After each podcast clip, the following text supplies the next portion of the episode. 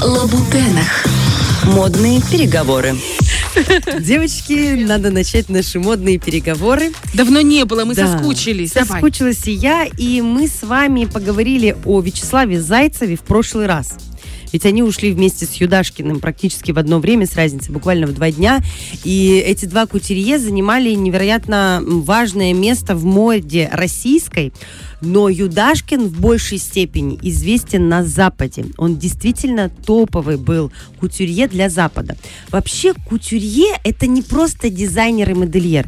Кутюрье это человек, который имеет невероятно высокий статус. Он принят мировым сообществом дизайнеров. Самое главное, он принят в Париже. То есть он занимает нишу. И Юдашкин был принят в синдикат э, моды э, именно парижской. Это невероятно высокий статус, которым не обладал больше никто. У А Зайцева что этого значит, не было. что значит принят? То есть тебя приглашают на э, эти какие-то закрытые мероприятия или оставляют тебе местечко в неделе моды? Ну, то есть что да, значит? Да, конечно, ты попадаешь на неделю моду парижской. Это вообще твое творчество от кутюр. Надо понимать.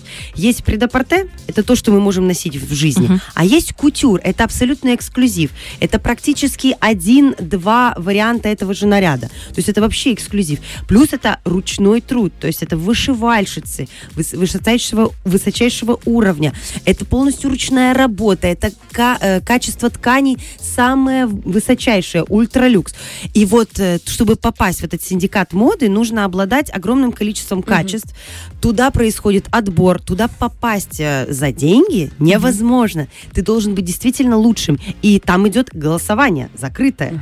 А, Собираются кутюрье, которые входят в этот синдикат, это высочайшие модельеры, и они принимают тебя в свою команду, либо не принимают. Ее Юдашкина приняли. Боже, прям как выбор Папы Римского. Однозначно. Его выбрали прям как э, Юдашкина. Его там не взяли на полставки в какой-то дом модный, Нет, нет, да? нет, именно, как Юдашкина, Юдашкина. как самостоятельного владельца Здорово. своего дома моды. А вообще, почему Юдашкин так выстрелил в Париже? Это важно знать. У него была коллекция, посвященная яйцам Фаберже.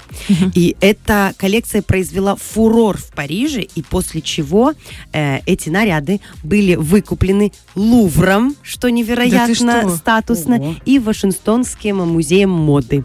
Это очень круто. Офигеть То есть эти просто. наряды сейчас украшают музеи моды. Не просто чьи-то частные коллекции, а, как происходит очень часто да, в мире моды, но и музеи. Вообще Юдашкина обожали российские звезды.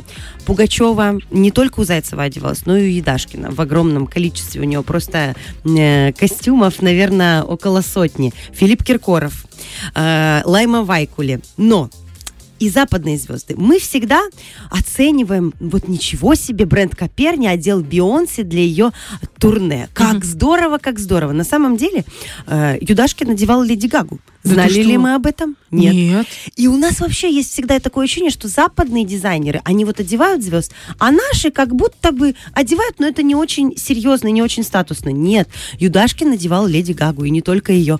То есть его э, образы действительно раскупались и западными звездами в том числе. Это очень Шик, круто. блеск. Шик и блеск. Ручная работа. А вообще он невероятно тонкий человек, интеллигентнейший, грамотный, интеллектуал своего поколения. Я послушала его последние прижизненные интервью, и эм, он, знаете, он так грустно говорил на тему того, что он хочет в 60 лет уйти на пенсию, а он умер на 59-м году своей жизни. Ой. И это так совпало, и в этом есть как будто бы какая-то и ирония, и в то же время налет печали.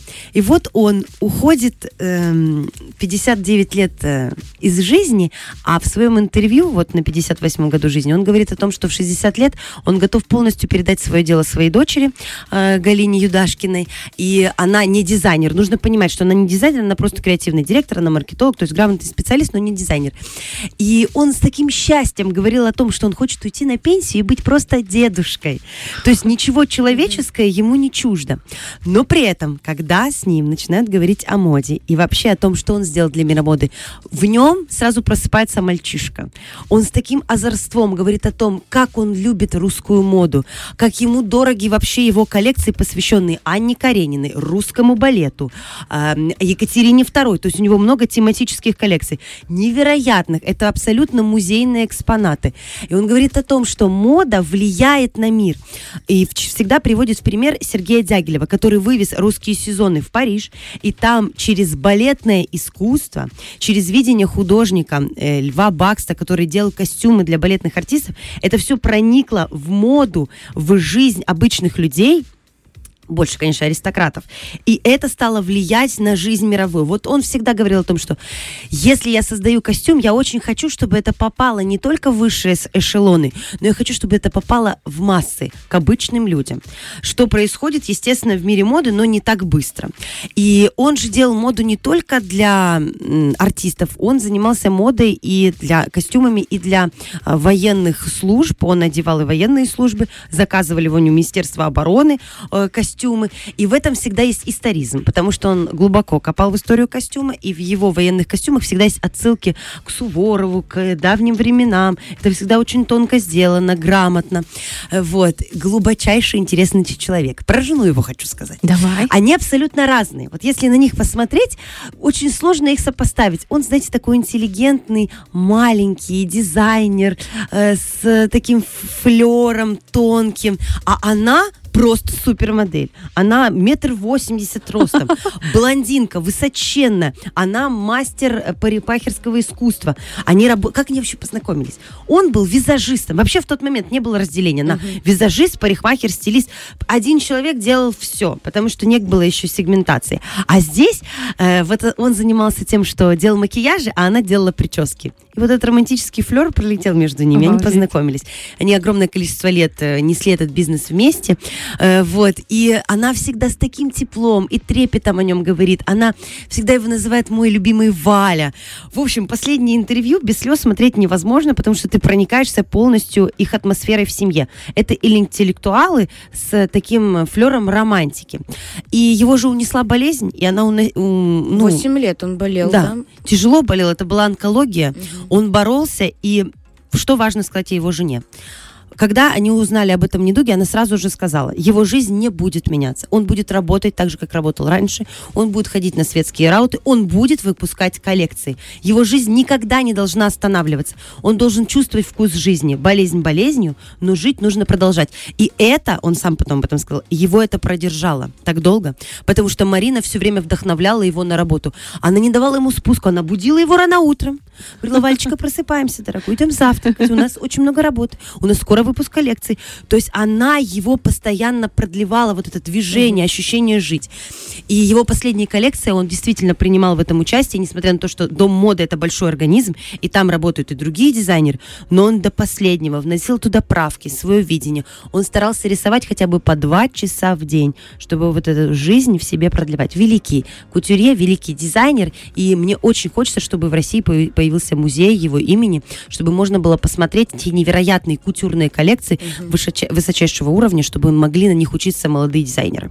Спасибо Я всегда тебе. мечтала на выпускной платье от Юдашкина. Юдашкина. Я Серьезно? так мечтала на выпускной именно платье от Юдашкина. Это, конечно, э, безумно дорого и нереально было, э, но в 2008 точно, сейчас уже не знаешь, мир такой. Вот, но когда смотришь по подиуму, просто плывут э, действительно предметы искусства. Это не просто платье, это ценность. Он еще обожал женщин, девочки, и каждое 8 марта у него был Да, не вот. просто показ, посвященный женщине, показ-концерт. Он приглашал топовые русских звезд, которые пели в его платьях. И потом происходило финальное дефиле, и я помню эти показы, они проходили по Первому каналу, на тот момент не было столько каналов. И это была феерия, ты смотрел на эти платья, как на произведение искусства, и мечтал просто когда-то на себе примерить что-то подобное. Вот. Спасибо тебе большое, что окунула нас в этот мир кутюрье и познакомила ближе с Валентином Юдашкиным. Я уверена, что у него есть последователи, и в этом большом доме, доме моды, э, думаю, что он под свое крыло собрал очень творческих Хочется ребят. верить, что все это Мгм. дальше будет существовать. Верим, надеемся Мгм. и ждем. И ждем. Фреш на первом.